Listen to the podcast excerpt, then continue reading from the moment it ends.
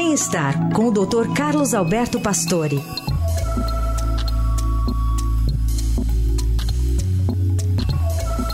Doutor Pastore, bom dia. Bom dia, Heisen. Bom dia, ouvintes. Hoje o senhor vai nos falar sobre diferenças entre depressão, tristeza, fobia, pânico, burnout. Enfim, é importante saber as diferenças, né? Claro, sim, são conceitos atuais, né? Eles são bem importantes para a gente entender um pouco sintomas e doenças que são muito presentes aí no nosso dia a dia, né? É, na depressão, nada te dá prazer. Você não tem vontade de fazer nada, fica sem concentração, sem produção e apresenta sintomas físicos e, e sintomas mentais.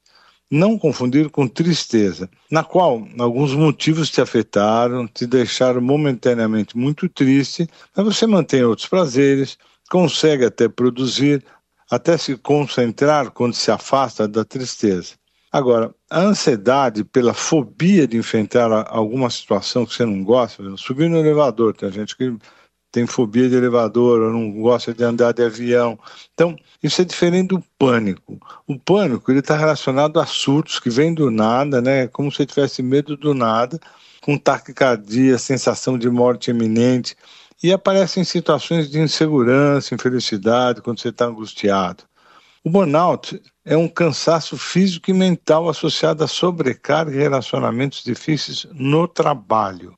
Não é doença, é um estado de grandes dificuldades que pode trazer doenças físicas até. Dessa forma, a gente deve procurar um especialista do, do da área psi nessas situações para evitar repercussões orgânicas, consequências graves psicológicas.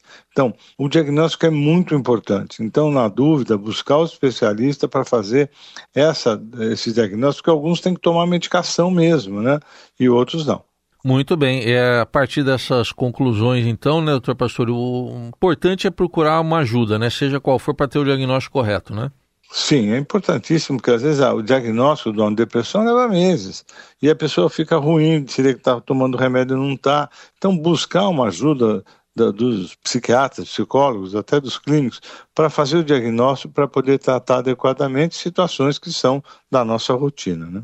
Tá aí, orientação importante do Dr. Pastore, que volta na quarta ao Jornal Eldorado. Obrigado, boa semana, até quarta. Até quarta.